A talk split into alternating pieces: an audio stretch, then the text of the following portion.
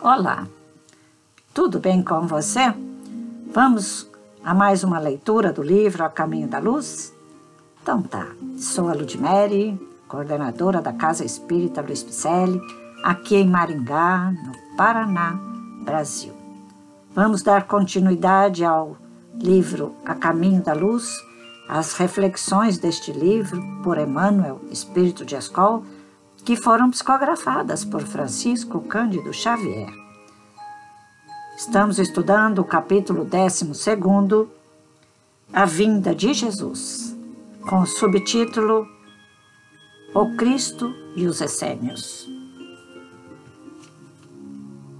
Muitos séculos depois da sua exemplificação incompreendida, há quem o veja entre os essênios, aprendendo as suas doutrinas antes do seu messianismo de amor e de redenção.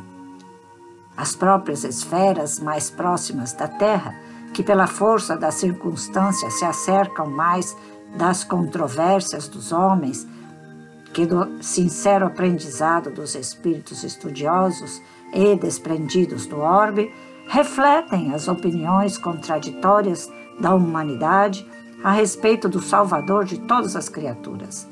O mestre, porém, não obstante a elevada cultura das escolas essênias, não necessitou da sua contribuição.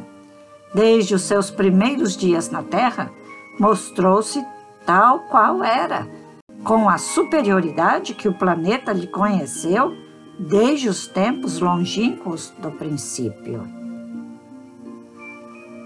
Jesus Cristo é maravilhoso, nos trouxe um legado desde quando pisou na terra.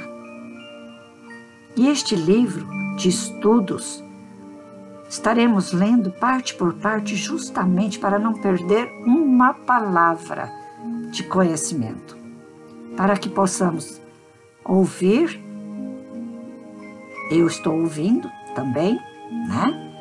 E refletirmos e possamos caminhar de volta ao Pai Maior com esses conhecimentos já arraigados em nós, já assimilados por nós, porque Emmanuel, como mensageiro, passou por aqui e deixou um legado trazido das esferas crísticas.